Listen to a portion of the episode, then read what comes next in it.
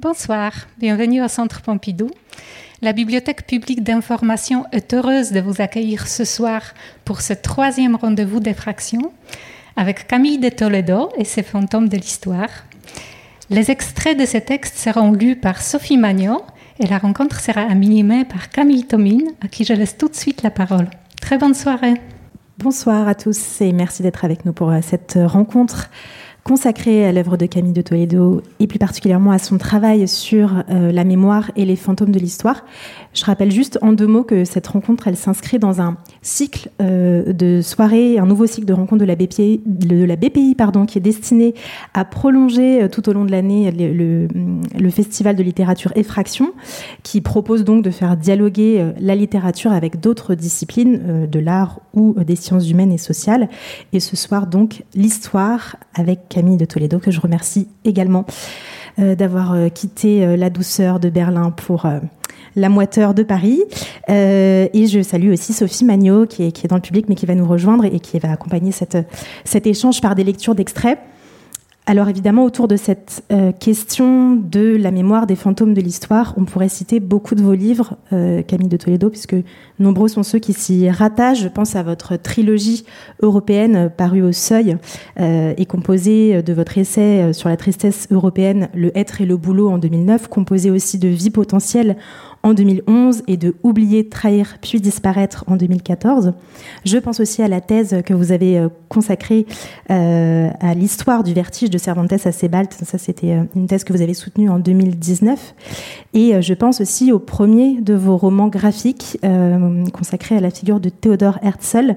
Herzl, une histoire européenne, illustrée par Alexander Pavlenko, euh, Théodore Herzl étant cet écrivain euh, journaliste qui a été l'une des premières figures à revendiquer la nécessité de créer un, État juif autonome. Mais aujourd'hui, on a, décidé de se concentrer sur trois textes en particulier, euh, que je ne vais pas citer dans l'ordre de leur parution, mais plutôt dans l'ordre de leur apparition au cours de cette, cette conversation.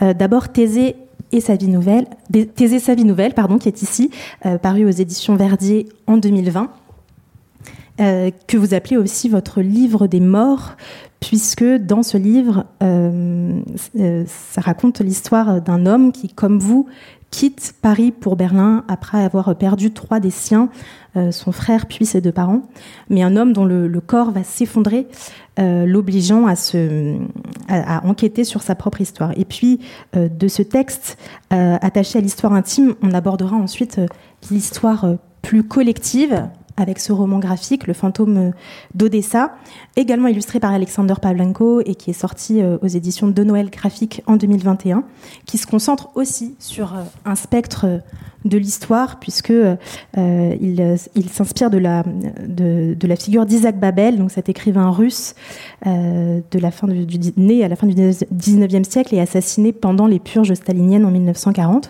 Et enfin, on essaiera dans un troisième temps d'élargir euh, le propos à la philosophie de l'histoire avec euh, le être et le boulot que j'ai déjà cité essai sur la tristesse européenne, euh, qui propose donc une relecture de l'histoire européenne à partir de l'événement de, la chute du mur de Berlin. Donc trois textes qui, euh, dont on va entendre des lectures et qui, vont nous permettre de partir de là, partir du texte pour aborder cette question de la mémoire qui hante, qui passe par la langue, qui passe par le corps, qui passe par la Russie et qui passe par Berlin.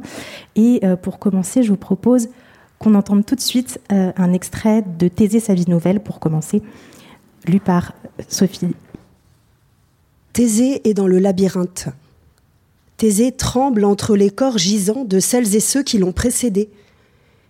Thésée entend le monstre, au loin, derrière une paroi, qui l'attend, mais il s'obstine à avancer non par courage, mais parce que son corps ne lui en laisse pas le choix. Il a fait promettre à son frère, il y a des années, de ne pas se tuer, de s'en remettre au temps. Il ne voudrait pas, lui, trahir le temps et ce que l'existence matérielle exige. Patienter jusqu'à témoigner de ce qui en nous se transforme. Traverser la peur des hommes et cette foi, cette espérance qu'il met dans la matière, dans ce qu'impose le corps, l'aide à accueillir la douleur. Pourtant, il y a des jours comme celui-ci où il veut renoncer. Il sent le souffle de l'abandon. Quel soulagement ce serait de ne plus rien sentir. Mais quelque chose en lui s'entête. Est-ce la foi, justement, que la matière, c'est Dieu? Ou une sorte d'intuition que ce qui l'accable ne lui appartient pas? De vieilles âmes tourmentées Et qu'il trouvera le moyen de s'en séparer? Thésée, pour ne pas fléchir, se force donc à aller marcher. Malgré la douleur, il marche dans l'espoir de se relever. Et en sortant de chez lui, après avoir longé le parc où, au printemps, les enfants de tout le quartier se retrouvent pour jouer et rire, il tourne à droite pour rejoindre la Kolwitzplatz, où une sculpture l'attend. C'est une figure de mère que ce pays où il croyait trouver refuge vénère. Kette Kollwitz, femme artiste, qui perdit un enfant pendant la Grande Guerre et se lia aux pacifistes dans une Europe fiévreuse qui cherchait une issue à son déclin dans les voies outrancières de jeunes fascistes. Elle, Kate Kollwitz, la très vertueuse Kate Kollwitz, qui, dans les années noires, au milieu de la faillite allemande, au beau milieu de ceux qui, dans ce pays, cherchent et désirent la mort, s'occupa des orphelins, et aujourd'hui, pendant sa promenade allemande, il entend les cris des vies détruites qui sont ici nombreuses. Les voix des disparus se mêlent à celles des gamins sur les Kletter des Gerüste, comme si son corps vibrait à la fréquence du passé. Il enjambe les pavés dorés gravés à la mémoire des disparus qui sont le sol de la ville de l'Est mais il se refuse encore à écouter les liens qui se nouent en lui entre les âges. Thésée est un moderne. Il s'obstine à être un moderne et il rejette les existences invisibles avec lesquelles il communiait enfant. Il ne voit que l'échec de sa fuite, que les forces qui l'abandonnent et la folie qui guette. Et il descend vers la Prenzlauer Allee où filent les tramways et d'où il aperçoit, derrière la masse décharnée des arbres du Volkspark Friedrichshain, celle qu'il nomme sa Trummerberg. Sa Trummerberg, sa montagne de ruines. Alors, lui dit la colline gonflée des débris du siècle, comment vont tes fantômes? Vas-tu réussir aujourd'hui à marcher jusqu'au sommet?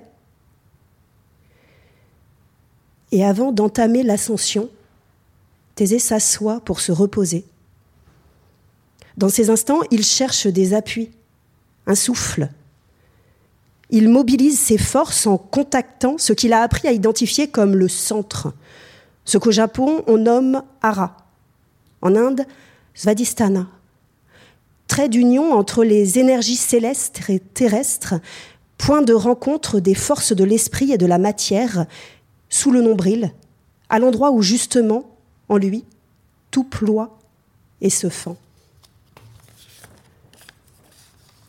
Et en plus de chercher ça, ce centre de l'être, dont on lui a vanté la puissance et qu'il ne trouve pas, ou si faible en lui, il implore les bouleaux, les êtres, les chaînes qui le rappellent à l'enfance, aux joies avec le frère au milieu des forêts, puis il se demande quelle espèce de prière, une prière aux vivants, aux animés et aux inanimés, une prière matérielle, tente de s'élever en lui. Puis il prend conscience, en longeant la fontaine à l'entrée du parc, que les mois ont passé depuis son arrivée à l'Est et qu'il s'y sent toujours aussi étranger. Cette fontaine hivernée est connue ici sous le nom de Merchenbrunnen, là où sont sculptés des personnages des frères Grimm, dont son dernier enfant apprend les contes dans la langue de l'Est. Et il mesure en passant cette étrangeté. Peut-être qu'il s'agit surtout de peur. Une peur qu'il ne peut comprendre, mais que son corps est venu trouver, dénicher comme le monstre au cœur du labyrinthe. L'Allemagne, la langue allemande et ses contes, Hansel und Gretel, Rotkäppchen, Schneewittchen und Siebenzwerge. J'ai voulu détruire le français, il pense. Tous les mots dans lesquels j'ai grandi pour ne plus entendre parler de, ne plus entendre parler d'eux, pour renaître dans une autre langue. Mais à quoi Thésée maintenant pourrait-il s'attacher? Comment pourrais-je me relier à ces sonorités? Trummerberg, Merchenbrunnen. Et dans cette ville, Thésée peut-il espérer autre chose que la trace d'une prière disparue et le souvenir d'Ovède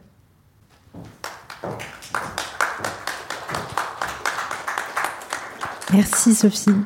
Alors dans le passage qu'on vient d'entendre, on observe donc euh, Thésée ce personnage diminué et tremblant qui essaie de progresser euh, à travers la ville de Berlin malgré les souffrances du corps et qui va donc croiser un certain nombre d'autres fantômes, euh, celui de, de Kate et de son enfant mort, celui des déportés dont les noms se retrouvent sur les Stolpersteine qui sont au sol et sur lesquels on, on trébuche, et puis ceux euh, de la colline du Volkspark, puisque cette colline a été, vous l'avez compris, construite sur les gravats de la Seconde Guerre mondiale. Comment est-ce que le corps de Thésée entre en résonance avec ce grand corps de la ville et qu'est-ce qui entrave euh, précisément sa marche? Merci beaucoup Camille, merci pour la lecture, merci à toutes et tous d'être là. Certains d'autres ont préféré le soleil, peut-être qu'ils ont raison. Là, on entre un peu dans les limbes de l'histoire. Oui, le, le, enfin, le corps de Thésée, qui est vraiment miroir d'un corps un peu particulier qui est le mien, euh, il porte une certaine forme de blessure et c'est une blessure qui est dans les, dans, des dans les, les, parties des dorsales qui, qui sont euh, en lien avec le, le, tronc cérébral. Et en fait, le tronc cérébral, c'est tout ce qui est le plus profond. En fait, c'est le cerveau qui est qui, qui, est moteur et qui en fait un cerveau qui gère le système nerveux.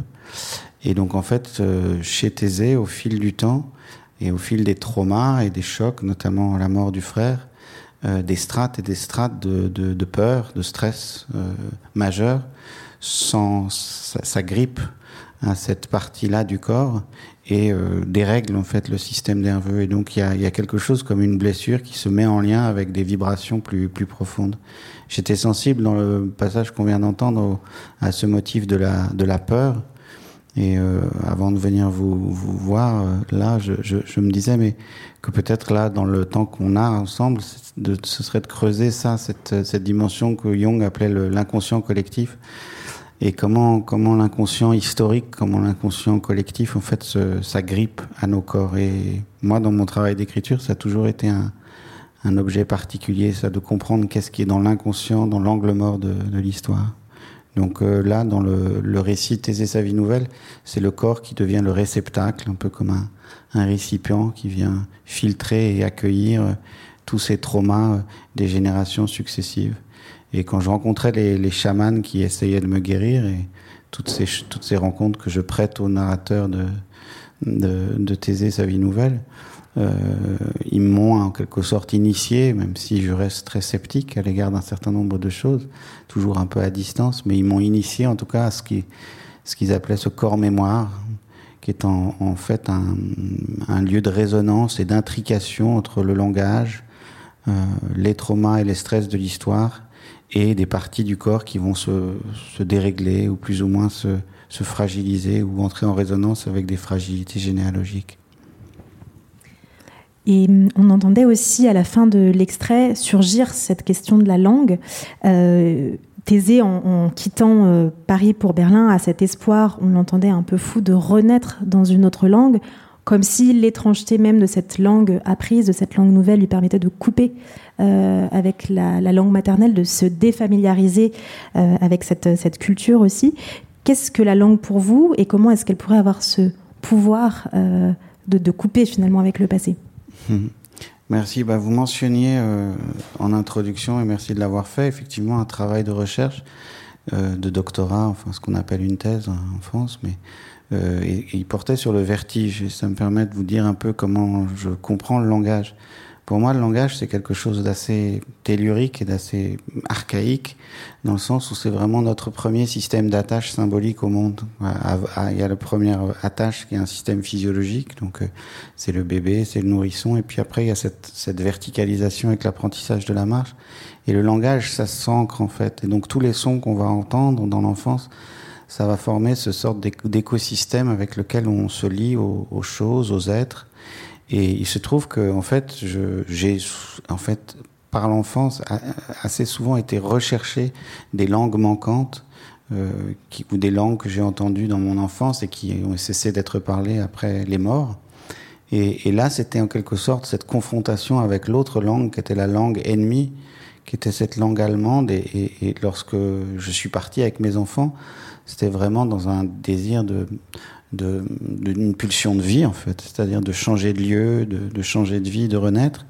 Et en fait, j'ai été confronté à cette langue et c'est toute cette histoire que je prête aussi au narrateur de Thésée sa vie nouvelle en le, translatant euh, de, cette compréhension que la qu'il va falloir retrouver euh, la langue française d'une certaine façon, que dans l'exil, euh, il est impossible d'en plus après la mort des siens, après la mort du frère, après la mort de la mère, après la mort du père, d'ajouter à ces différentes déliaisons, ces différentes ruptures, d'ajouter une énième rupture qui serait la rupture avec la langue, euh, la langue de l'enfance, la langue du premier arrimage du corps avec euh, le monde.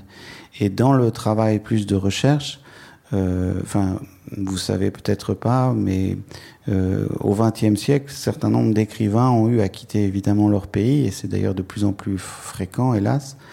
Et donc l'exil fait partie, l'histoire de l'exil fait partie de, l'histoire de la littérature désormais. Et il y a un certain George Steiner qui s'est intéressé à des écrivains qui ont réussi, qui ont réussi à passer dans une autre langue. Alors il parle de Nabokov, il parle de Beckett. Nabokov, il a quitté le russe et il s'est mis à écrire en langue anglaise. C'était cette maîtrise aristocratique, parce que la famille Nabokov lui parlait également anglais, donc il a pu euh, faire ça. Mais d'autres, et, moi dans mon travail, je m'intéresse plus à celles et ceux qui ont échoué dans, cette, euh, dans ce passage. Et euh, parmi les échecs, il y a Pessoa, par exemple, qui a vécu une partie de son enfance en Afrique du Sud et qui a été arraché et qui en même temps a perdu les siens. Il a perdu un frère, une sœur, euh, puis après il perd sa mère. Et on voit très bien qu'en fait, l'ajout de la perte de la langue à des deuils est l'ajout de trop. C'est ce qu'il ne parvient pas à faire. Je pense à un autre, un écrivain que j'aime beaucoup, que vous connaissez, qui est Zebald. Et Zebald est cet écrivain allemand qui a enseigné toute sa vie en Angleterre. Et en fait, il aurait très bien pu écrire en anglais. Mais c'est comme s'il était retombé dans sa langue maternelle parce qu'il se renoue avec un système d'attache plus primordial qu'est la langue. Euh, voilà. Donc moi j'ai une conception du langage qui est très physiologique. Euh, c'est vraiment notre mode. C'est comme un sol en fait. Et si on vous enlève le sol, euh, quelque chose se met à trembler et s'effondre en fait, ne tient plus au monde. Donc, euh, donc l'histoire de Thésée, c'est aussi l'histoire d'une retrou de, de, retrouvailles avec, euh, avec la, la, langue française. Oui, d'ailleurs, c'est peut-être pas anodin que ce passage euh, qui a été lu euh, suive une marche, une tentative de marche et de se rééquilibrer dans le monde. Là, c'est encore le lien entre la langue et la marche. Voilà, une façon de s'attacher au monde et de se mmh. tenir debout aussi. Oui, d'ailleurs, dans cette marche, il y a un autre, euh, l'appui premier qui me m'intéresse beaucoup et qui nous cause beaucoup de soucis collectivement aujourd'hui, qui est dans cette marche, il y a la présence des arbres de, du Volkspark, de, de, de, cette, de cette masse de verdure, de, et, et Thésée essaye de se rattacher également à ces forces de vie-là. Lorsque de l'intérieur quelque chose le, le, le quitte, euh, eh bien, en fait, il y a d'une part cette attache à la langue qu'il retrouve, et, et cette compréhension que la langue allemande ne pourra pas remplacer, en fait, elle, elle, elle, elle naîtra sans lui que d'une histoire de la violence. Et c'est sans doute que dans la génération d'après, la génération des enfants de Thésée, euh, qui, qui eux grandissent dans cette langue allemande et qui, elle, va alors créer des, des dépôts et laisser des traces en eux qui sont des traces de joie, qui sont des traces de, de, de, de, de l'enfance. et, mais lui comprend que, voilà, il faut en passer par ce retour à la langue française et également ce, réattachement au, monde et aux, arbres notamment euh, et à ce monde de la nature, comme on le mal nomme bien souvent. Quelques pages plus loin dans Thésée sa vie nouvelle, vous parlez aussi du foyer sonore euh, de la langue. C'est très beau cette idée d'un foyer sonore voilà, dont, dont Thésée serait coupé euh, avec ce, premier renoncement au français et puis euh, la disparition du nom des siens après leur mort. Et hum, dans cette fuite vers Berlin, il s'agit aussi, c'est ce que vous écrivez, de gagner un pays où nul ne connaît son nom euh, cette question du nom, il me semble qu'elle est importante parce qu'elle traverse euh, à la fois tout, ce livre et puis peut-être toute votre œuvre, euh, vous qui avez choisi d'ailleurs de changer de nom pour, pour écrire. Qu'est-ce que c'est un nom pour vous? En tout cas, je peux vous dire déjà ce que ça n'est pas, parce que dans l'écriture, très souvent, le, changement de nom est traité un peu comme cette cosmétique des pseudonymes. Et en fait, un changement de nom c'est très profond là, ce que ça entame. Euh, je vais vous raconter une petite histoire. Donc moi, effectivement, j'ai repris le nom de ma grand-mère pour écrire, qui est le nom de Toledo, qui est un nom plus ou moins, enfin, juif d'Espagne, et Maran, enfin, avec une histoire assez longue. Et puis Camille, qui est le nom d'un suicidé dans ma lignée. Donc par ailleurs, j'ai fait rentrer dans mon corps un certain nombre de fantômes, et notamment le corps d'un suicidé qui était caché. Et euh, mais changer de nom, en fait, c'est tout sauf une cosmétique.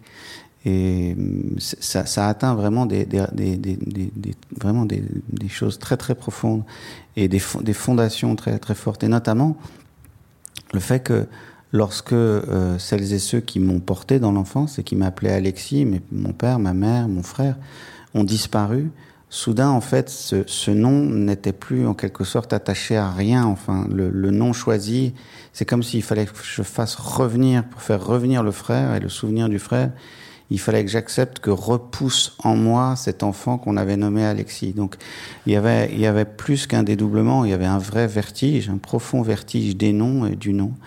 Et, euh, donc ça, c'est vrai que ça traverse beaucoup, beaucoup euh, le, c'était également dans Vie potentielle, cette, cette, cette intrication, cet entrelac. Par exemple, une des questions pour moi littéraire, un livre auquel je reviens souvent, qui est un livre de joie et en même temps qui est adossé à une très profonde, une très grande gravité, qui est le, le Quichotte de Cervantes. Mais il y a une question sur le Quichotte. Vous savez, Quichotte, c'est pas son vrai nom. Il se renomme en Quichotte. Il s'appelle Quixada au départ mais c'est un homme un peu ordinaire de la Mancha, de la région de la Mancha, et il se renomme. Et une de mes questions, ça a toujours été quand Don Quichotte meurt, est-ce que c'est Don Quichotte, c'est-à-dire la créature qu'il a créée, fictionnelle, ou est-ce que c'est Quixada qui meurt? Et pour nous autres qui le lisons, c'est est-ce que c'est l'un ou l'autre, ou est-ce que c'est l'entrelac des deux? Et si c'est l'entrelac des deux, quel est le rapport entre la fiction créée qui a produit des effets de réel? Et je crois que la euh, moi, l'histoire du changement de nom a produit des effets sur ma vie qui sont enfin en fait qui sont à l'échelle d'une vie assez incommensurables. C'est-à-dire que c'est j'ai mobilisé une histoire longue du judaïsme, de, de j'ai rappelé les morts d'une lignée un peu cachée, j'ai rappelé le nom d'un suicidé qui était également caché. Mon frère, après, j'ai pris ce nom-là avant de savoir qu'il qu'il allait se donner la mort, évidemment. Et donc, en fait, lorsqu'il s'est donné la mort, il y avait un écho. Donc, il y avait cette, toute cette infinité de signifiants que j'avais simplement fait rentrer dans ma vie par le changement de nom. Et, euh, et donc, je trouve qu'il ne faut pas du tout traiter cette affaire à la légère. Et puis, je crois aussi qu'en fait, le nom, moi, je reste dans une ambivalence, dans un trouble de l'identité. Ça me va très bien aujourd'hui. Pendant un temps, c'était plus dur. Mais le, le, le fait d'arrêter de, de traiter ça comme une cosmétique, c'est rentrer dans des profondeurs précisément du rapport entre le mot et les, et les choses. c'est lorsque ça tremble, lorsque ce rapport-là est entamé, il y a quelque chose qui, je dis vertiginise parfois, qui, qui, qui, qui devient vertigineux. Voilà. Donc c'est vrai que c'est un, c'est une grande question, mais qui rejoue en fait par le nom ce qu'on disait tout à l'heure sur le langage. Euh, notre foyer sonore, comme vous le disiez, euh, c'est euh, enfin c'est la première chose qui se met à trembler lorsque le langage est, est, est déplacé ou lorsque l'on change de langue ou lorsque on a, on a changé de pays. Et, Et ça, ça crée, ça fait rentrer quelque chose qui, pour moi, puisqu'on est là aussi pour parler de la de philosophie, de, des fantômes de l'histoire, c'est qu'en fait, lorsqu'il y a tout d'un coup un écart, un tremblement entre les noms et les choses, ça fait rentrer dans cette dimension de la fragilité de l'histoire, de, de, des tremblements, et c'est dans ce petit euh, écart que s'invite un certain nombre de, de fantômes. Voilà. Et ce qui montre bien que ça va très au-delà de la cosmétique chez vous, c'est que on vous appelle aussi Camille de Toledo dans la vie de tous les jours. C'est pas voilà, Ouais, une oui. façon d'endosser le, le par-dessus de l'écrivain, J'ai voilà, les, simplement. j'ai les deux noms sur ma carte d'identité, ce qui me vaut parfois des regards un peu bizarres des douaniers aux frontières. J'imagine. Pour en terminer avec cette, euh, cette question de la langue, euh, en terminer non, mais en tout cas euh, y revenir peut-être encore une fois, il se trouve que celle que vous employez pour écrire Thésée sa vie nouvelle, je crois qu'on l'entendait dans l'extrait tout à l'heure, c'est une langue qui peut-être plus encore que dans vos précédents livres, euh, prend une résonance euh, de, prière, euh, presque, presque d'incantation, qui rompt en tout cas avec le, avec le quotidien, vraiment, avec beaucoup d'échos, avec des phrases qui se, qui se répètent, avec une disposition aussi sur la page à certains moments qui est, qui est particulière. De quoi est-ce qu'elle résonne justement, cette, cette langue du livre? Ah, je sais pas tellement comment vous répondre. En tout cas, le terme de prière me touche parce que c'est, ça a été beaucoup ça, c'est vrai. Hein, Lorsqu'on a beaucoup de deuil et de mort, euh, tout d'un coup, la, la question de l'écriture devient plus intensément une question d'adresse.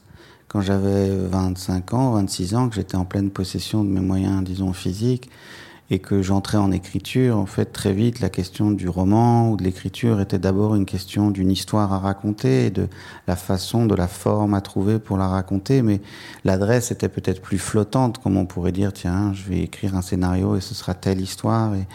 Et, puis, en fait, avec le, les deuils, les, les morts, il y a quelque chose comme une question sur la, voilà, une question d'adresse.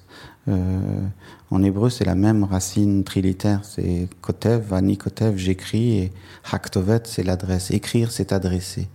Et, euh, et c'est cette, la littérature est, je trouve, prise dans cette chose complexe. De, de, de c'est une opération assez complexe parce que plus on, on, on va en âge, plus on, on adresse des lettres aux morts. Je pense à la lettre, au, enfin la lettre au père de Kafka ou d'autres, mais quand, quand on adresse des lettres euh, ou à des lecteurs à venir, comme une adresse d'un livre à ses enfants, euh, très souvent il y a une fermeture sur, une personne sur et, il s'agit dans l'écriture de ne pas perdre l'intensité de cette, de cette adresse précise et en même temps de laisser l'impersonnel suffisamment ouvert pour que chacun puisse s'y engouffrer. En fait, c'est ce qu'on appelle ce fameux singulier universel.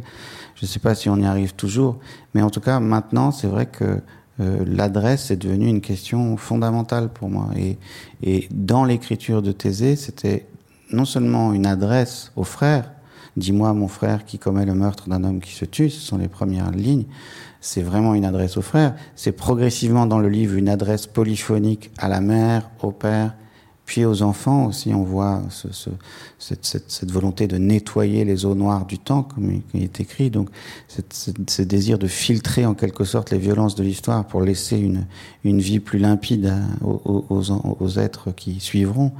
Euh, mais il s'agit en permanence d'accomplir cette, précision de l'adresse tout en étant, euh, tout en impersonnalisant euh, le, récit pour, pour atteindre à l'histoire euh, avec sa grande hache, comme disait.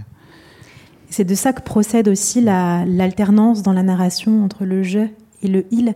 Euh, je ne sais pas si vous l'avez bien entendu dans l'extrait tout à l'heure, mais il y avait un glissement au sein même d'une phrase. Euh, je crois que c'est à quoi Thésée pourrait-il s'attacher? À quoi pourrais-je m'attacher? Donc parfois, voilà, on glisse au sein même de la phrase de ce je qui est très personnel à ce il qui, remet euh, euh, au commun. Donc, qui est une manière de relier l'histoire intime à une histoire plus collective, une histoire collective qui vous qui vous intéresse euh, tout autant, puisque vous y avez beaucoup travaillé, euh, entre autres en ressuscitant des mondes disparus et des vies oubliées. Euh, je voudrais qu'on en vienne maintenant justement à un texte qui est particulièrement adressé, vous parliez d'adresse tout à l'heure, qui est Le fantôme d'Odessa. Donc ce, roman graphique qui est ici, ou qui s'attache à la, figure d'Isaac Babel, écrivain russe, donc je le disais tout à l'heure, qui euh, était assez euh, réputé de son vivant, mais qui va hum, être fusillé dans les prisons de la Lubyanka. Et dans ce livre, vous imaginez la lettre que cet homme euh, parviendrait à écrire à sa fille Nathalie juste avant de, mourir, de s'accuser de crimes qu'il n'a pas commis en fait et d'être fusillé.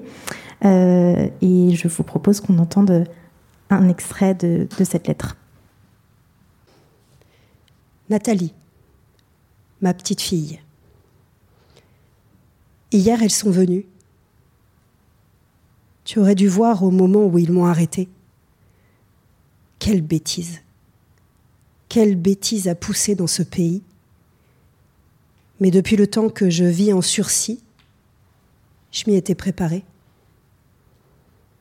Sais-tu de quoi ils m'accusent? J'aurais trahi pour la France. Mais qu'ai-je dit à part répéter ce qui est dans le journal? La révolution est une grande boucherie. Et tu vois, je me dis que si je suis coupable, c'est de mon silence. J'aurais dû trouver un moyen de raconter ce que j'ai vu. Au lieu de ça, j'ai cherché à survivre. Pendant leurs interrogatoires, il faut tout nier. Mais à quoi bon, puisqu'ils ont décidé qu'on est coupable? Tu sais, ce sera ma dernière ruse. J'ai utilisé le papier qu'ils m'ont donné pour t'écrire. Et d'ailleurs, si je dois des aveux, c'est à toi. À toi seul, Natashenka. On n'est pas écrivain sans peine, Nathalie. Et sans doute qu'il faut un peu souffrir, qu'il faut un peu souffrir pour sortir quelque chose de bon. Il faut voir les coups qu'on donne et aussi en recevoir. Comme ça, quand le corps est bien battu, on découvre ce qu'il y a derrière la peau. Tu vois, ma fille, depuis que je suis là, dans ce trou, je me demande quelle réalité il croit bâtir en supprimant les témoins de la réalité. J'aimerais tant leur poser la question. Seulement, à la fin, c'est une balle dans la tête. Je sais que ça se termine comme ça. Un garde te raccompagne en te disant Nous avons besoin de la vérité pour le peuple, pour le socialisme. Et à peine tu as le temps de parcourir quelques mètres, le pouvoir fait sa besogne, et il la fait toujours par derrière. Et puis, je vais te dire aussi, je ne fais pas de sermon. Les sermons, je les laisse aux fonctionnaires de la Révolution. Je dois être un peu à l'image de Benya Crick, qui a enfoui son cœur au point qu'il ne le retrouve plus qu'en chantant. Les sermons, Nathalie, je n'y arrive pas.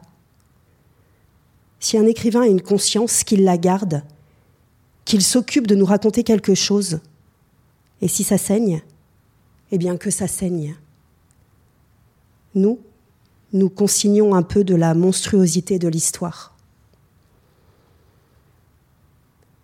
En Galicie, pendant la guerre civile et plus tard dans les campagnes, j'ai vu tout un tas d'horreurs. Si je n'avais pas envie de vivre pour finir mes livres et venir te voir, je te dirais que l'âme de ton père, il faut l'achever. Elle déborde. J'ai cru bien faire en regardant l'âme jusqu'où elle tousse et à quoi elle ressemble quand elle a une arme à la main, et aussi ce pâle amour et la colère, la haine qu'il y a sous la peau des hommes. Après tout, est-ce que je n'ai pas mis ces phrases il y a longtemps dans la bouche d'un de ceux qui nous tuent? Quand on tire sur quelqu'un, je dirais ça comme ça, on peut juste s'en débarrasser, lui tirer dessus, pour lui, c'est une grâce, et pour nous, c'est répugnant de facilité. Quand on tire, on n'arrive pas jusqu'à l'âme, là où elle est, à l'intérieur de l'homme, et de quoi elle a l'air. Mais moi, ça m'arrive de ne pas me ménager. Ça m'arrive de tabasser un ennemi pendant une heure ou plus d'une heure. Ce que je veux, c'est savoir ce que c'est, la vie, comment elle est vraiment. je n'ai rien à ajouter. Et je me demande ce qu'ils diront après ma mort, Mais pardonne-moi, je regrette tellement de te parler de tout ça. Seulement, si je te dis qui j'ai été, ce que j'ai fait, plus tard, quand ils te mentiront, tu pourras te boucher les oreilles. Ne les écoute pas, je te dis. Ils ne savent rien. Ils ont organisé l'ignorance. Ils ont fait disparaître les témoins. Dans l'avenir, promets-moi, n'écoute que la voix qui est là, dans cette lettre, car elle est reliée à un père qui t'aime. Et je ne te dirai pas que je pleure, Nathalie, parce que ce n'est pas bien pour un père de dire ces choses-là. Mais c'est vrai, j'ai vu ça sur le front pendant la guerre. Quand, un type voit le bout arriver, il s'agenouille. Parce que la mort, ma fille, ça rappelle que la vie est triste. Et tu vois, je voulais écrire la révolution. Je voulais faire avec l'écriture ce que Goya a fait avec Napoléon. Peindre pour voir au-delà de ce qui peut être vu, pour donner à sentir ce qui broie la vie. J'ai voulu saisir la grimace du blessé qui implore, le rire gras d'un soldat, les yeux las d'un enfant resté sur un talus, le ventre ouvert. J'ai voulu tout saisir, sans rien juger. Parce que je sais que le juge, à la fin, ça ne peut être ni moi, ni toi, ni Staline. Qui est-on pour juger? Et donc je ne pouvais plus écrire. On ne peut pas écrire si on sent qu'il y a quelqu'un qui regarde par-dessus notre épaule. Mais crois-moi, tout était là, dans les cartons qu'ils ont confisqués. Et qui sait si ces cartons un jour ressortiront. Dans la République des Soviets, figure-toi, le tsar n'est pas mort. Il a changé de visage. Et maintenant, il se prend pour l'histoire. Staline est le propriétaire des usines, des champs, de tout l'art que la Russie arrive à produire. Nos textes lui appartiennent, les poèmes lui sont dédiés. Et ce qui semble lui échapper, que crois-tu qu'il en fasse? Il ordonne que ce soit dépecé comme la volaille. Cette nuit, j'ai creusé une cachette dans le mur pour ma lettre. À l'instant, je me dis que c'est notre destin. À la fin, nous mettons tous des lettres dans les murs. Nous cachons des espoirs et des pleurs dans des trous en attendant des jours meilleurs. Ici, le bruit circule que Staline, le patron, a serré la main de Hitler. Ça, ma fille, c'est le signe que tout est sans dessus-dessous. Il n'y a plus de révolution. Peut-être même qu'il n'y en a jamais eu. On dit qu'il y a une différence entre les bêtes et nous. Il y en a une. Et je te dis laquelle. Les bêtes sont humaines et les humains sont des animaux. C'est une lettre pour plus tard, ma petite fille. Une lettre pour quand tu voudras comprendre quelque chose à ce grand désordre de l'histoire. De toute façon, cette époque n'a plus besoin de nous. Le patron veut nous effacer et nous, nous ne pouvons pas vivre dans son idéologie. Nos nerfs ne nous le permettent pas. Voilà. Tu sais presque tout, Natashenka. Je ne peux t'écrire des romans parce que le temps passe et ils ont rendu leur verdict. Nous sommes le 26 janvier 1940 et il fait si froid. Et moi, je me demande, est-ce qu'il se peut que le poète, comme le chien, devine son avenir? Que nous ayons enfin un peu de paix. C'est le souhait que je t'adresse, ma petite fille adorée. Et là où je serai, souviens-toi qu'il y a un idiot, ton père, qui pense à toi. I. B.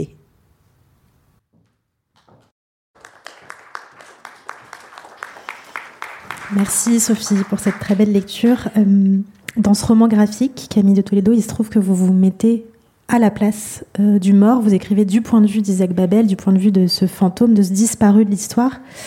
À quoi est-ce que ça sert de rappeler le fantôme et plus encore de se mettre à sa place? Euh, c'était étonnant, merci pour la lecture. C'était étonnant en l'écoutant parce que j'avais conscience, j'y travaillais à deux ans, un, an. Puis en, travaillant, j'avais évidemment conscience que Babel s'adressait pas seulement à Staline mais à Poutine. Que faire revivre en fait le fantôme de Babel aujourd'hui, c'était évidemment euh, rappeler toutes les transfigurations et les, et les, les métamorphoses et les, les défigurations de l'histoire euh, qui sont pratiquées quotidiennement en Russie, depuis euh, notamment la chute du mur de Berlin. Alors après, cette, cette, cette, focale depuis le mort, d'abord, ça a été... J'ai une certaine... J'arrive assez bien, depuis quelque temps, à me mettre à la place du mort. J'ai une certaine pratique. Euh, j'utilise des outils euh, un peu singuliers, je vous en parlerai peut-être si ça vous intéresse. Euh, mais se mettre dans cette condition-là, se mettre à sa place, là, c'était aussi se déplacer dans un corps autre, être en 1940 dans la peau d'Isaac Babel, s'adressant à sa fille qui vit à Paris, euh, sachant il sait qu'il va mourir, et donc j'ai demandé l'aide à, de l'aide à sa traductrice. Euh, la traductrice d'Isaac Babel vers le français qui s'appelle Sophie Benesch. Et donc plus j'avançais dans les versions de cette lettre à sa fille, plus je lui soumettais, et plus on biffait, on raturait, on reprenait, jusqu'à ce que ce soit juste, jusqu'à ce que ce soit quelque chose qu'il aurait vraiment pu écrire. Et notamment en 1940, on entend dans la lettre là le, une de mes questions, c'est de savoir est-ce qu'il pouvait être au courant, alors qu'il avait été enfermé un peu avant, euh, du pacte germano-soviétique? C'était pas sûr que ça puisse rentrer euh, dans les couloirs de la Loubianca. Et puis, euh, bon, en travaillant, en questionnant aussi un historien, Nicolas Vert, bon, on s'est rendu compte que peut-être, en fait, si, parce qu'en fait, les prisons, c'était des lieux où quand même beaucoup, beaucoup de choses circulaient. Et, euh, donc, pour chaque détail qu'il mentionne, chaque chose, il fallait toujours se demander est-ce qu'il aurait pu, est-ce qu'il aurait pu. Une manière de se mettre dans la, enfin, ce que fait le, le pour Babel, euh, se mettre dans sa peau, euh, et le faire revivre, faire revivre son fantôme, c'est ramener une voie de juste dans, dans cette Russie euh, contemporaine et dans la Russie euh, des transfigurations et des métamorphoses de l'histoire. Et on entend sur les. Est-ce qu'on modifie la réalité en supprimant les témoins de la réalité Aujourd'hui, on est tellement dans, cette, dans ce monde-là et euh, faut savoir que Isaac Babel est un fantôme. Le, pouvoir russe ne, le voulait plus parce que c'était vraiment cet œil du témoin, avec un œil parfois d'une cruauté mais d'une précision. Donc je voulais vraiment euh, retrouver ça et, et, reconvoquer ça. Mais à travers son histoire, surtout ce que vous entendez toujours, c'est je le fais avec Herzl et d'autres, je le fais avec Thésée. C'est toujours cette attention particulière aux angles oubliés. Euh, l'histoire avance en fait par des grands récits et par une histoire de la force. On dit toujours que ce sont les vainqueurs qui écrivent l'histoire euh, et qu'elle est rarement écrite par les vaincus. Euh, je, je, crois, enfin, je, je crois d'une certaine façon l'inverse. Je crois qu'en fait, il y a une prégnance, une présence. Moi, j'ai toujours eu depuis très, enfin, depuis que je suis enfant, en fait, une manière de regarder, parce que j'avais dans ma famille des gens qui parlaient fort et des, des, des, gens qui maniaient un certain pouvoir, justement, et qui nous racontaient des histoires. Et moi, je parlais pas beaucoup. En plus, j'étais un peu dyslexique au début. Et donc euh, j'ai dû un peu forcer pour rentrer un peu dans le langage et le maîtriser. Et en bout de table, j'étais plus le dernier, donc c'était pas celui qui était appelé à parler. Et je regardais ces hommes qui, c'était des hommes, qui racontaient leur histoire euh, avec force, euh, force de caractère. Parfois d'ailleurs c'était un peu vulgaire. Et, euh, et ça m'allait pas. Je trouvais qu'il y avait, une dissonance. En fait, ça sonnait faux. Donc j'avais une sorte de soupçon sur le fait que c'était pas c'était pas ça. Et donc je regardais dans les angles morts, je regardais les silencieuses, par exemple, je regardais les femmes, je regardais les visages des femmes pendant que les hommes parlaient. Je me souviens de ça à table. Et leur visage disait beaucoup de, la contre-histoire, enfin de, de, de, ces manipulations de l'histoire de la force, quoi. de tous les oublis. De... Et puis après, en grandissant, euh, j'ai fait des études aussi un peu de philosophie et je, suis tombé sur ce, texte très émouvant d'un philosophe euh, judéo-allemand qui est mort à la frontière des Pyrénées, qui s'appelait Walter Benjamin. Et, euh, il a un très joli commentaire d'une un, toile qui, qui, était en sa possession, qui est une toile de Paul Klee, C'est une petite toile et on voit, enfin, il, appelle ça l'ange de l'histoire. Mais il explique pourquoi l'ange de l'histoire regarde en biais. C'est un peu ce que je viens de vous décrire, c'est cette manière de regarder à côté de ce qui nous est raconté.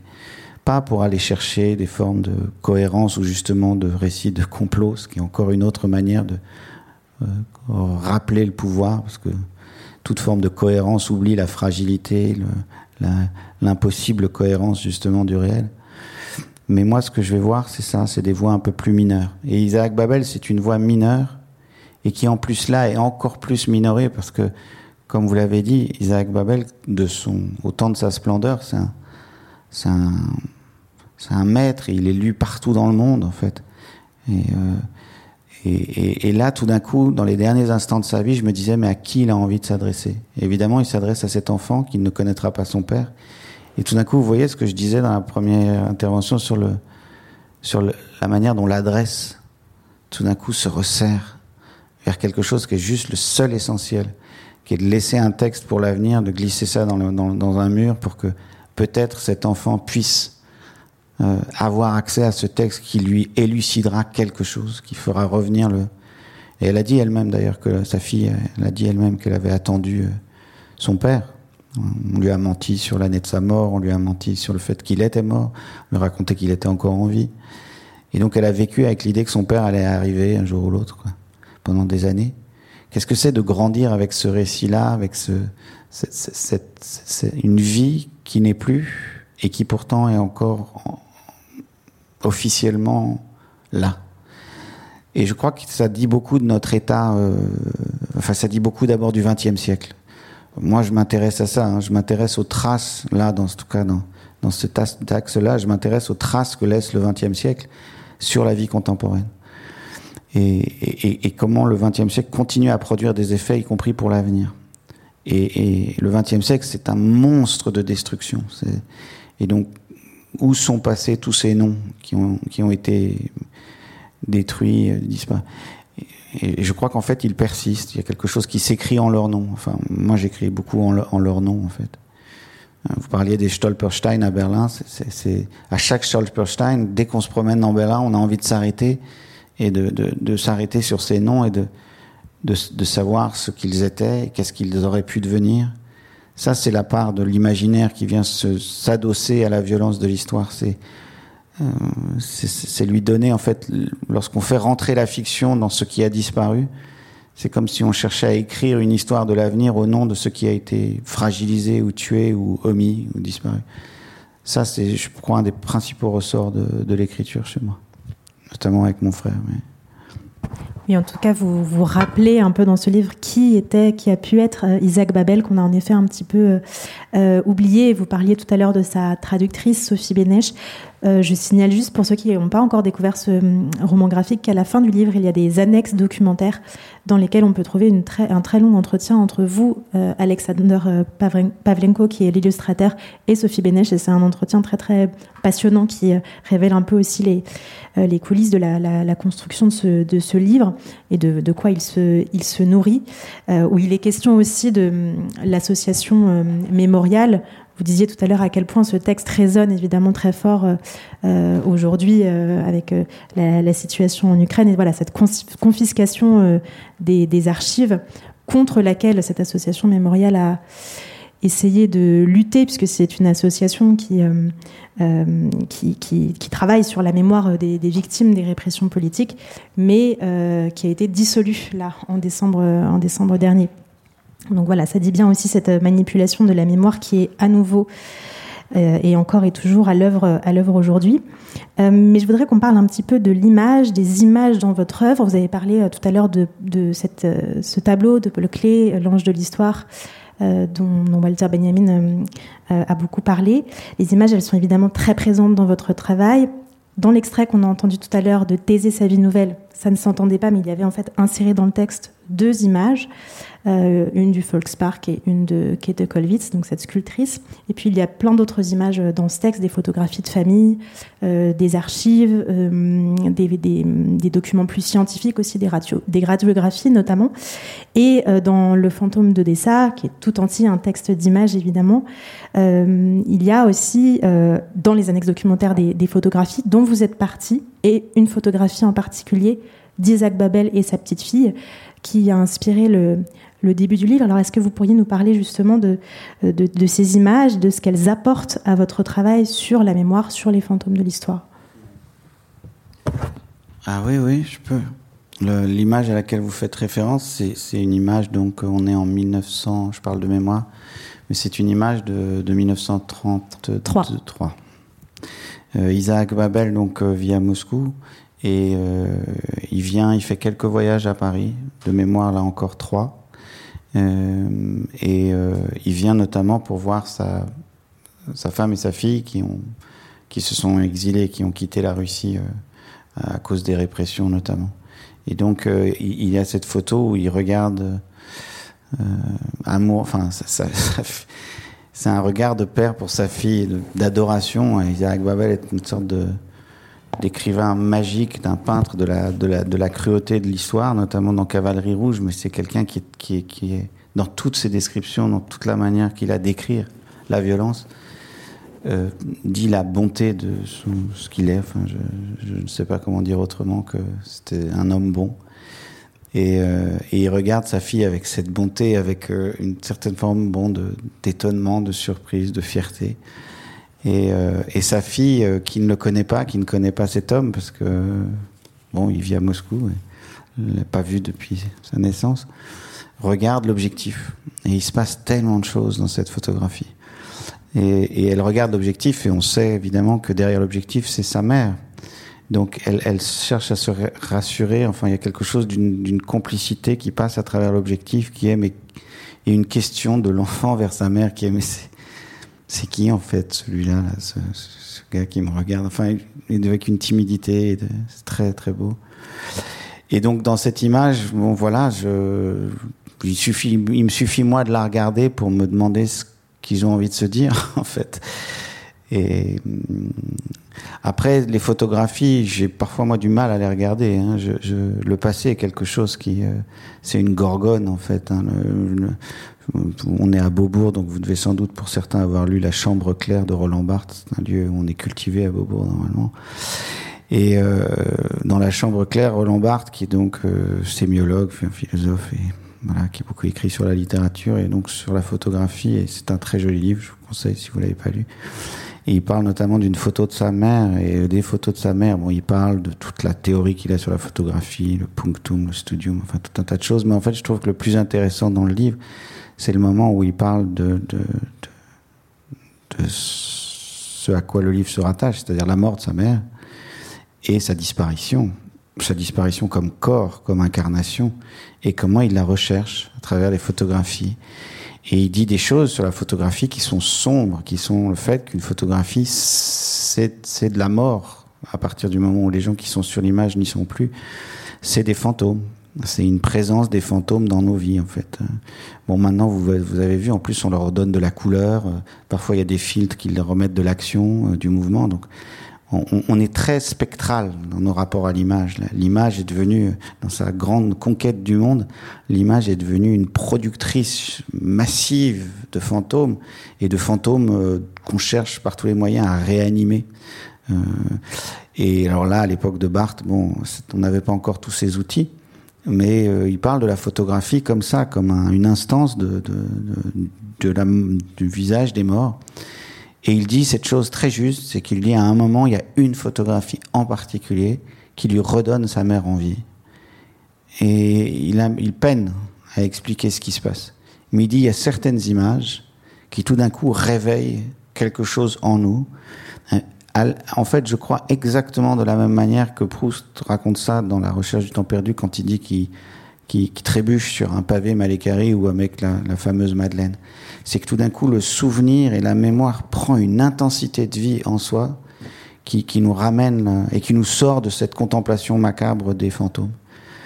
Et, et en fait, j'ai dans Thésée, je l'ai fait, euh, mais je pense qu'en fait, je, enfin bon, j'avais même à un moment donné presque théorisé cette idée que le moment de l'écriture que nous, nous avons à connaître, c'est-à-dire moi je suis né en 1975, et nous vivons parmi les images, et que la place de l'écriture aujourd'hui est un, un coda, c'est une marge, que, que notre écriture, l'écriture aujourd'hui est une, est une légende. Nous écrivons des légendes, des images qui, elles, racontent l'histoire. Euh, j'avais un photographe moi dans ma famille qui était un photographe de Magnum qui a été sur tous les terrains de guerre, sur tous les terrains des révolutions, des, des décolonisations des années 60, 70, de la Chine, du Vietnam et autres. Et ces photographies faisaient partie de mon enfance. On les voyait toujours. C'était les photographies de marque, les photographies de marque. Et il est revenu de tel endroit, il est revenu de tel endroit. Et je les ai encore dans chez moi. Et, euh, et, et, et je, je, crois que j'ai grandi avec cette idée que si on est du côté de l'écriture textuelle, notre charge, c'est d'écrire des légendes. Avec cette chose qui m'avait intéressé à un moment donné dans un cycle, de comprendre la signification de ce mot légende.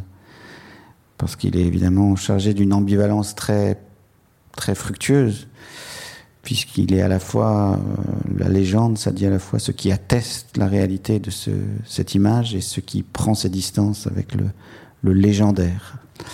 Donc euh, Thésée, sa vie nouvelle, c'est la légende et en permanence ce que j'ai demandé comme autorisation aux morts dans les photographies pour écrire la légende. Sans cesse, je leur demandais est-ce que vous avez, est-ce que vous m'autorisez là? À faire ce que je suis en train de faire. Parce que, l'écriture, ça produit des opérations entre des morts et des vivants. C'est ça que fait pour moi la littérature. Et, donc, en permanence, on ne demande pas l'autorisation à, nos enfants. Mais par contre, on doit demander l'autorisation aux, aux morts sur les opérations qu'on accomplit. Et c'est ce que j'ai sans cesse fait. Dans Le être et le boulot, le livre sur la tristesse européenne, c'est uniquement presque une variation autour de l'image qui est maintenant sur la, sur la couverture, mais je crois qu'on va en parler. Je voulais, euh, oui, je voulais vous montrer la fameuse image d'Isaac Babel et sa petite fille, mais voilà, c'est une trop petite vignette, donc vous, vous verrez rien, mais Camille de Toledo l'a très bien décrite, cette photographie, donc je pense que c'est aussi bien, cette façon de légender euh, euh, l'image en l'absence de, l'image.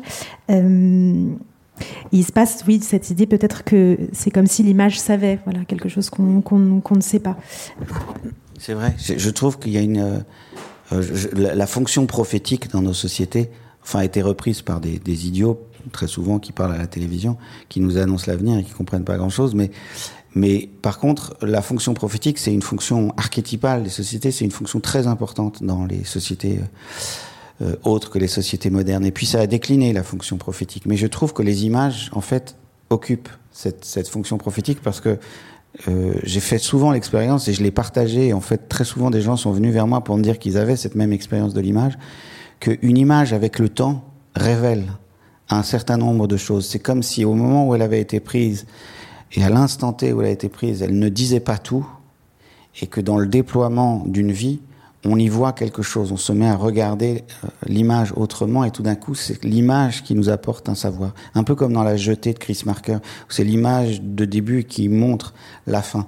Il y a quelque chose d'une fonction et d'une capacité prophétique des images qui me, qui me frappe toujours. Je voudrais qu'on parle en effet maintenant de ce, dernier texte, euh, le être le boulot, et c'est sur la tristesse européenne. Euh, on entendait dans l'extrait de la lettre euh, d'Isaac Babel cette idée que le rôle de l'écrivain, ça n'est pas de, de, distribuer des sermons, ça n'est pas de juger, euh, mais plutôt de, raconter des histoires, euh, de comprendre. Et c'est ce que vous avez essayé de faire dans, dans, ce texte, le être et le boulot, en essayant de comprendre précisément pourquoi l'événement de la, la, chute du mur a scellé notre notre rapport à l'histoire et notre rapport au monde, et en quoi cet événement était déjà porteur d'une certaine tristesse qui s'est ensuite déployée jusqu'à paralyser l'Europe.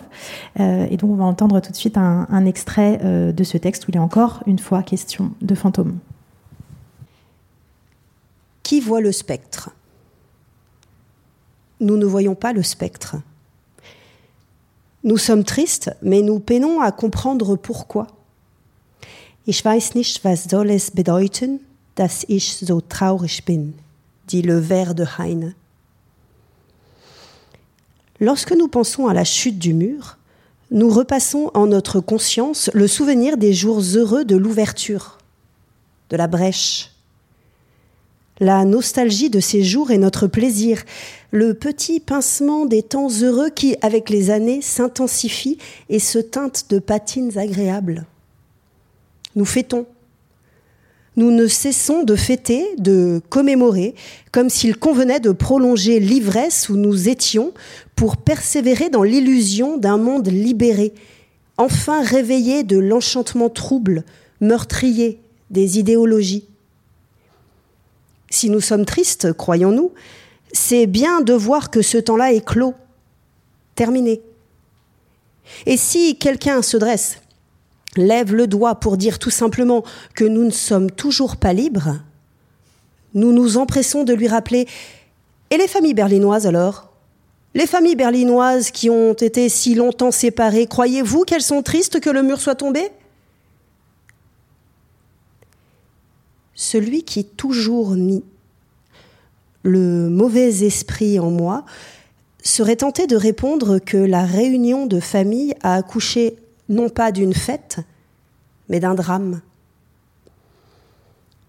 Ce serait le début d'un roman. Le frère retrouve sa sœur. Le mur est tombé. Ils s'embrassent. Puis, au bout de quelques mois, la dispute commence. Les vieilles rancœurs rejaillissent et tous les fantômes de la lignée les empoisonnent. Le frère et la sœur finissent par se brouiller, une vieille possession, une maison du grand-père qu'ils ne veulent ni l'un ni l'autre céder est l'objet de leur convoitise, de leur rage. Et les voilà qui séparent la maison en deux. Ils construisent à leur tour un mur à l'intérieur qui traverse les chambres, le salon, qui coupe la cuisine et la bibliothèque, un mur de part et d'autre duquel ils s'installent le frère et la sœur désormais ne s'adressent plus la parole. Ils portent chacun une vision du monde, une Weltanschauung, chacun, deux êtres irréconciliables dans une maison commune. Mais il n'est pas dans notre intention de contester les joies des retrouvailles. Seuls les visages hébétés du jour d'après nous intéressent. L'effroi de ces visages, les questions contenues dans leur regard, la déambulation des corps dans Berlin, déambulation étrange, inhabituelle de novembre 1989. Alors, dans ce flottement des jours qui ont suivi la chute, qui voit le spectre? Qui sent dans cette promenade la présence des fantômes? Quelle caméra parvient à filmer en plus des libérés, de nos frères européens de l'Est, les esprits transparents des morts qui profitent de la brèche pour recouvrir l'Europe comme un nuage. Il n'y a pas de détail qui ne soit intelligible. Tout, dans l'histoire de la chute et des années qui ont suivi, a fini par se ranger dans l'ordre des significations nouvelles. Le mur est tombé au centre de l'Europe, à quelques mètres de la porte de Brandebourg, l'Allemagne et Berlin ont décidé de construire un cimetière, un simulacre de cimetière pour contrôler, maîtriser, pérenniser la mémoire. Puis ce fut le triomphe des prêtres de la morale nouvelle. Malgré les spécificités des deux régimes, on relaya les sermons du socle arentien, antitotalitaire de la grand-messe européenne, sermons qui accompagnèrent l'édification des temples qui ont, sermons qui accompagnèrent l'édification des temples qui ont la tête en bas, vers les profondeurs. Ainsi, du H de la honte, nous passâmes au H de la hantise. Quel autre lieu mieux qu'un cimetière pour le théâtre de nos apparitions? Et dans ce cimetière, curieusement, je le vois. Il est poussé un être, un arbre qui n'a jamais été aussi près de nous représenter.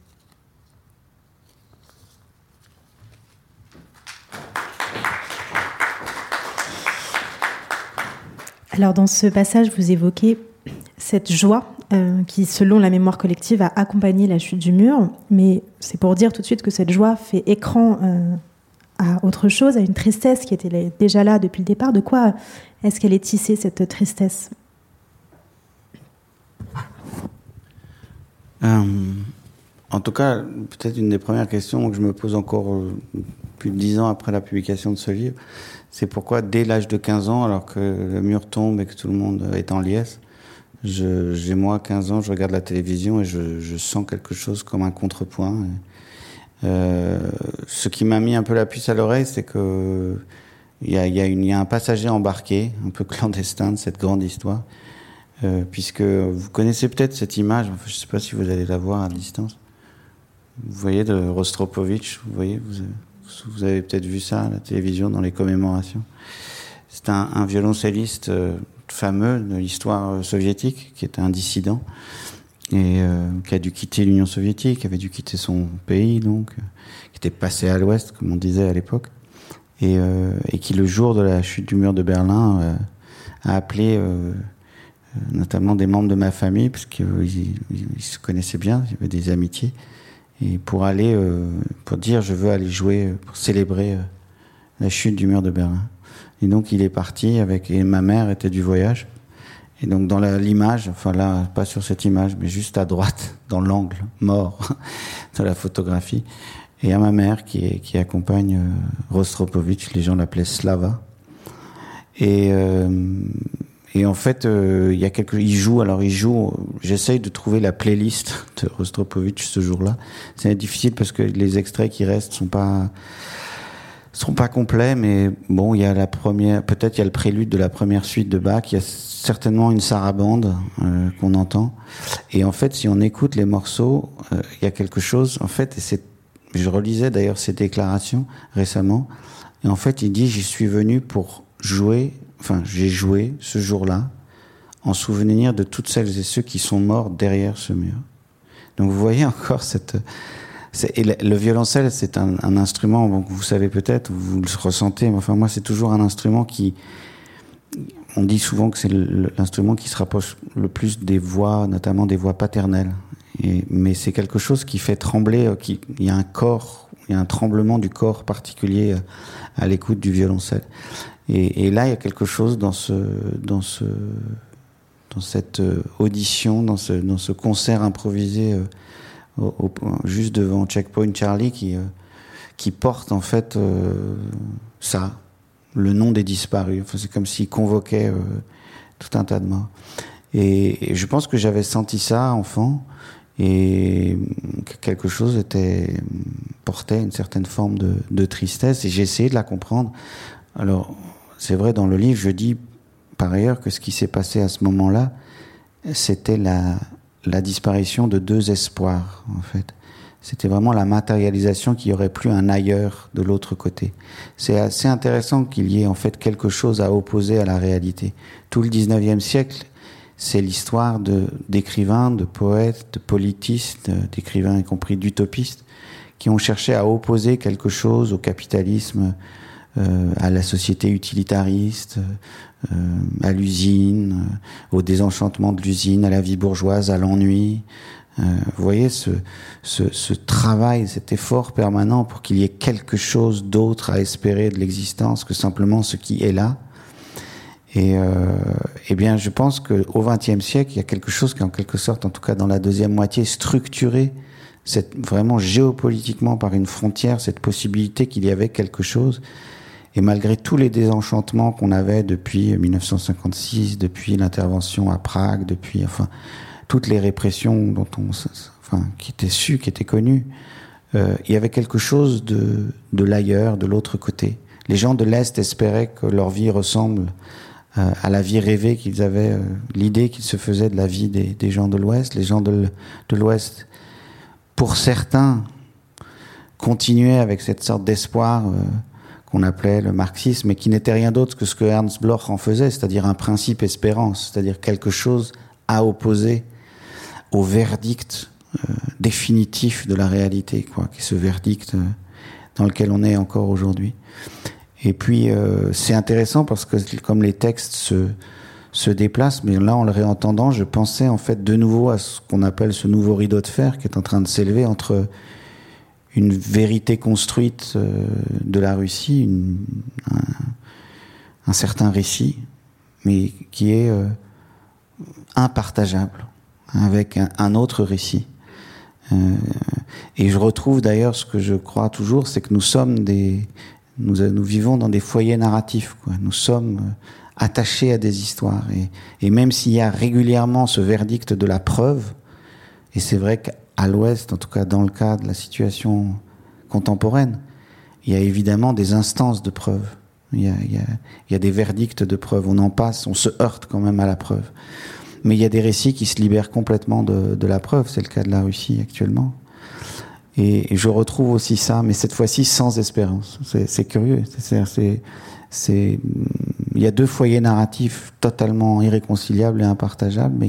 Et là, en 89, c'était ça c'était l'effondrement d'un foyer narratif autre qui promettait euh, qui la liberté d'un côté, qui plus d'égalité et de justice de l'autre. Mais et, pour moi, l'historiographie des 20, 30 dernières années tient dans ce moment où tout d'un coup, le monde s'est résorbé. Il n'y avait plus qu'un. D'ailleurs, on a parlé de fin de l'histoire, et j'avais beaucoup travaillé sur, cette, sur ce que ça signifiait, ce verdict de la fin de l'histoire. Et c'est ça que enfin, le, être et le boulot fait le récit de, ce, de cette retombée euh, de ces deux foyers narratifs. Et, euh, voilà. D'où la nécessité pour vous aussi de prendre en compte les sentiments. Euh, C'est ce que vous écrivez dans, dans ce livre. Vous écrivez J'ignore s'il arrivera un jour où la philosophie prendra les sentiments au sérieux, mais si ce livre pouvait y contribuer, il aura accompli une partie de sa charge. Aller contre la preuve c'est aussi euh, voilà, reprendre en compte cette tristesse européenne qui donne son nom à votre livre. Oui, bah, je vois que depuis, en fait, euh, bon, là c'était 2009, il écrivait déjà, mais enfin quelqu'un comme Georges Didier Berman, qui est bien connu au centre Pompidou, euh, c'est quelqu'un qui prend les affects très très très au sérieux. Je crois qu'en fait les affects en histoire c'est tout. En tout cas c'est beaucoup beaucoup par rapport aux faits. Les faits c'est une chose, mais les affects c'est c'est ce qui fait l'histoire, c'est ce qui la met en marche. Et puis il y a un continuum chez moi de toute façon, c'est que la bon ça c'est le grand débat du 19e siècle, c'était euh, justement est-ce qu'on a est-ce qu'on va pas trop loin dans le sentiment, c'était toute la, charge contre les romantiques ou autres. Je crois qu'en fait c'est simplement un constat assez simple de dire qu'il y a des affects en histoire. Euh, femmes femmes en larmes, femmes en armes, c'était un des, titres de de, de Georges où il décrit une scène dans le cuirassé Potemkin, ce sont les pleurs d'une femme qui déclenchent l'émeute. Euh, les, pleurs d'une femme sur le corps d'un enfant tué qui déclenchent l'insurrection, la, révolte. Euh, en fait, on, est totalement traversé par des affects. Et, et, et je dirais que dans, dans, ce, dans cette palette très large des affects en histoire, il y a ce que avec quoi je voulais aussi commencer tout à l'heure quand je parlais de l'inconscient collectif.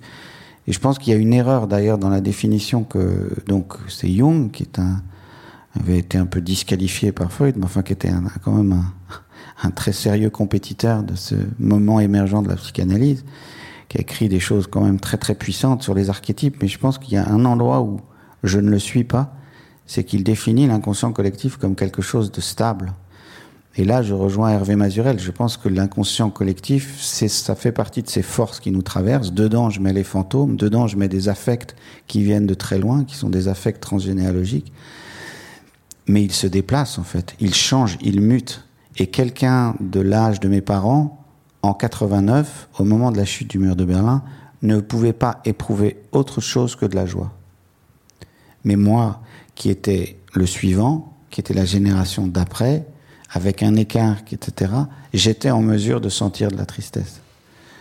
Et, donc on est absolument en fonction des phases, des, phases de vie, on n'est absolument pas traversé par les mêmes, les mêmes affects. lorsque on commence à nous seriner après 89 sur la fin de l'histoire, et que moi je me dresse comme un jeune homme contre cette idée que l'histoire soit terminée en disant mais non, moi j'arrive. Comment l'histoire peut s'achever euh, C'était comme un enfant, je l'ai dit, je l'ai décrit, j'en ai parlé comme ça. Je disais en fait c'est un enfant qui dit euh, quand le livre se, termine qu'il faut en rouvrir un autre. Donc ça c'était la part d'infini, c'est qu'il y a d'infini dans l'histoire, mais simplement à l'endroit où on est dans le cycle, on va pas du tout recevoir de la même manière les grands récits et, et on va pas s'y confronter ou s'y opposer de la même manière. Euh... Une manière de recevoir euh, l'histoire, il en était question dans le, dans le texte qu'on a entendu tout à l'heure, euh, c'est cette honte très forte et collective, cette hantise euh, qui se transforme en hantise très forte et collective. Et vous développez cette idée qu'on est entré dans un régime de la mémoire, c'est-à-dire qu'on est tellement omnubilé par ces crimes du XXe siècle, tellement omnubilé par l'obsession de ne pas les reproduire, que l'histoire se paralyse, l'histoire se fige, on est incapable de, se tourner vers l'avenir, euh, voilà, incapable de se transformer, euh, de d'inventer, d'imaginer, voire de, protester. Qu'est-ce qui permettrait de rouvrir cet avenir? Alors en fait, c'est vrai, dans le être et le boulot, je parle de ça et je dis même que c'est un moment, on est donc en 2009 et j'écris sur le temps après la chute du mur, du mur de Berlin. Donc je parle d'un temps en fait qui va, qui court, disons, de euh, les premiers films documentaires sur l'histoire de la Shoah. Euh, donc on remonte jusqu'aux années 50, jusqu'au mais en fait ce qu'on voit dans la deuxième moitié du XXe siècle, c'est progressivement la remontée des fantômes, comme un inventaire sur les crimes du XXe siècle, pour nommer les disparus, pour les convoquer et les nommer pour qu'il fasse partie en quelque sorte du commun européen de la fin du XXe siècle. Mais je crois que ça a beaucoup évolué. Euh, je parlais donc de pouvoir mnémonique, c'est-à-dire que on était vraiment dans un dans un. Enfin, il faut suffit. Moi, je me souviens du refrain enfant, c'était plus jamais ça, c'était euh, euh, ce qu'on apprenait à l'école, c'était il faut pas que ça recommence, etc. Euh, récit ou refrain que j'écoutais avec un grand soupçon, parce qu'évidemment ça recommence. Moi, à peine sorti du bac, c'était la guerre en Yougoslavie pour qui a appris la guerre de 14, on sait d'où c'est parti. Donc, la guerre des Balkans, le fait que c'était un continuum avec la disparition de l'Empire austro-hongrois, tout ça était absolument clair. Donc, moi, ce qui m'a très très vite frappé, c'est pas seulement qu'il y ait un socle historique ou an historique qui a été voulu par des leaders politiques européens pour dire plus jamais la guerre, plus jamais la guerre, plus jamais la guerre, ce qui était un, un refrain plutôt louable. Je pense qu'ils s'y sont très mal pris parce que c'est pas en montrant aux enfants et en leur mettant la tête dans les horreurs du XXe siècle qu'en en fait on leur apprend à vivre en paix. Je, pense que la paix, c'est autre chose que euh, montrer les horreurs de l'histoire. Mais euh, ça demande une autre instruction, ça demande une autre pédagogie. Ça, ça, me, touche beaucoup de le dire, mais c'est tout autre ce qui est à penser. Mais il se trouve qu'ils ont pensé les choses comme ça, et donc on a appris euh, le XXe siècle, notamment en, Allemagne, ça s'appelle Erinnerungskultur. Euh, en, en France, c'était le devoir de mémoire. Donc ça, c'était la croyance. Vous voyez, la croyance, c'était on enseigne l'histoire, on enseigne les monstruosités du siècle, et comme ça, les gens ne voudront plus la guerre, et il y aura la paix, et l'Europe sera enfin sortie de l'histoire, qui est donc une, illusion euh, du pouvoir. Penser qu'on peut contrôler quelque chose comme euh, la pulsion de guerre, la pulsion de, mort, euh. Mais, mais bon, il y a un effort, c'est louable, ici sont mal pris, très bien. Mais moi, très vite, ce que je vois, c'est autre chose, c'est comment, en fait, la convocation des morts produit de, nou de, nouvelles violences en fait. Comment comment les, deux s'articulent. C'est-à-dire j'ai pas du tout été moi seulement le témoin d'une fixation de ce pouvoir mnémonique. J'étais également le témoin de, du fait que ce pouvoir de fixation était percé de toutes parts et à tout instant depuis qu'il était en quelque sorte euh, annoncé par ce refrain de la fin de l'histoire. Et donc moi je n'ai fait que consigner les moments où ce, cette prophétie anhistorique de la paix éternelle à laquelle l'Europe aspire toujours était démentie. C'était le, long et, douloureux démenti d'un espoir de sortir de l'histoire. C'est ça qu'on a vécu dans euh, la guerre en Yougoslavie, les guerres euh, dans les pays arabes. Cette, persistance, de la, je parle jusqu'au XXIe siècle, c'est la Syrie. Ça ne s'arrête pas et bon là jusqu'aux guerres ukrainiennes. Mais ce qui est, ce qui me permet moi de me sauver d'un simple fatalisme de, de, de bon bah il y a une pulsion de mort c'est de rentrer dans la compréhension de ce qui se joue. Et là, pour moi, c'est plutôt les usages guerriers de l'histoire qui, qui, qui, qui, je trouve, sont partout réarmés depuis euh, le, nationalisme autrichien des années 90, l'élection de Jörg Haider, tout était déjà là, le, les nationalismes des Balkans, c'était déjà là. Le, le, hélas, dans ce que j'observe en travaillant sur Babel, ou sur le être et le boulot, ou même sur Thésée, c'est chaque fois la façon dont l'histoire est un instrument formidable pour se rejeter dans une nouvelle, dans une nouvelle épopée euh, guerrière. Mais quelque chose résiste, c'est vrai, euh, du côté de cette Europe euh, euh de l'Ouest qui est maintenant euh, s'est étendue à l'Est.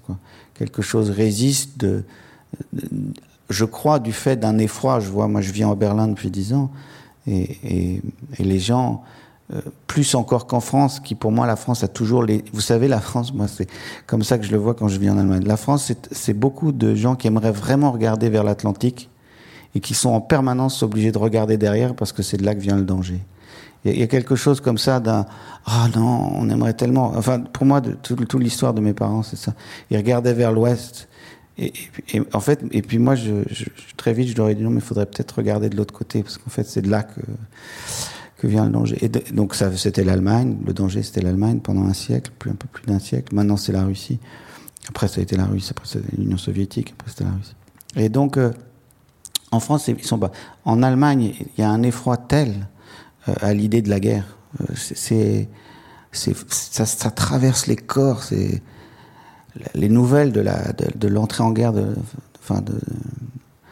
en Ukraine. C'était les gens étaient autour de moi. C'était et lorsqu'ils ont annoncé qu'ils réarmaient en Allemagne, une terreur.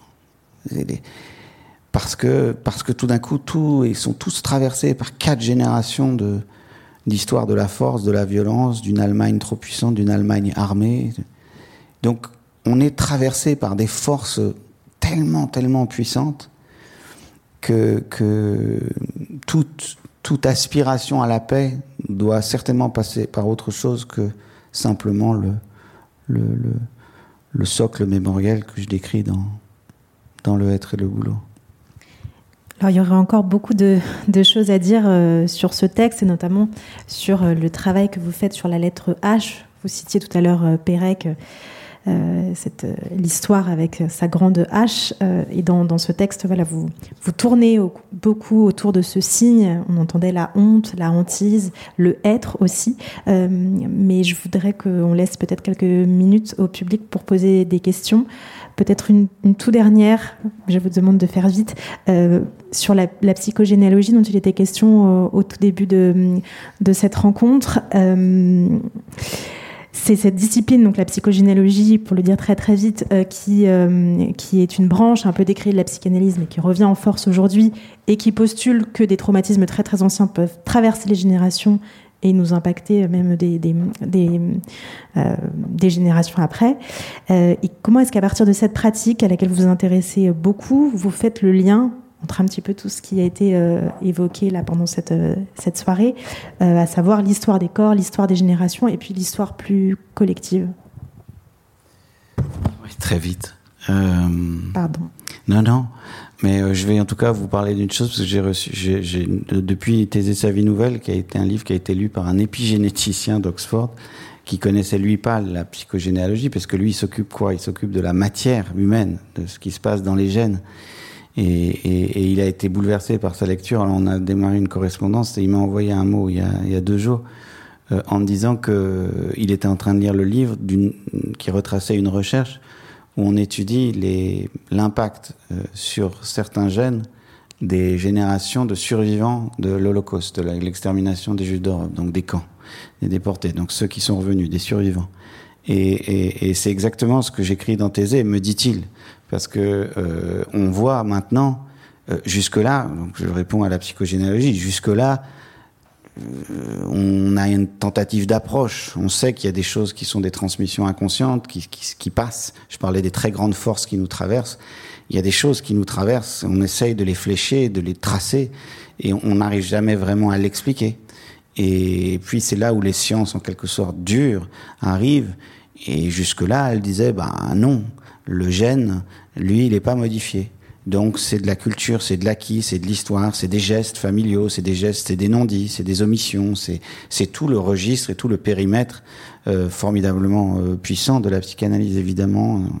Mais euh, là maintenant on en est au point, et donc dans cet extrait qu'il citait, on en est au point où on peut observer la, modification des marqueurs génétiques, donc l'épigénétique, donc par des marqueurs d'un certain nombre de gènes. Notamment, là, il décrivait le, un gène qui est lié à, à, la capacité à résister à des traumas.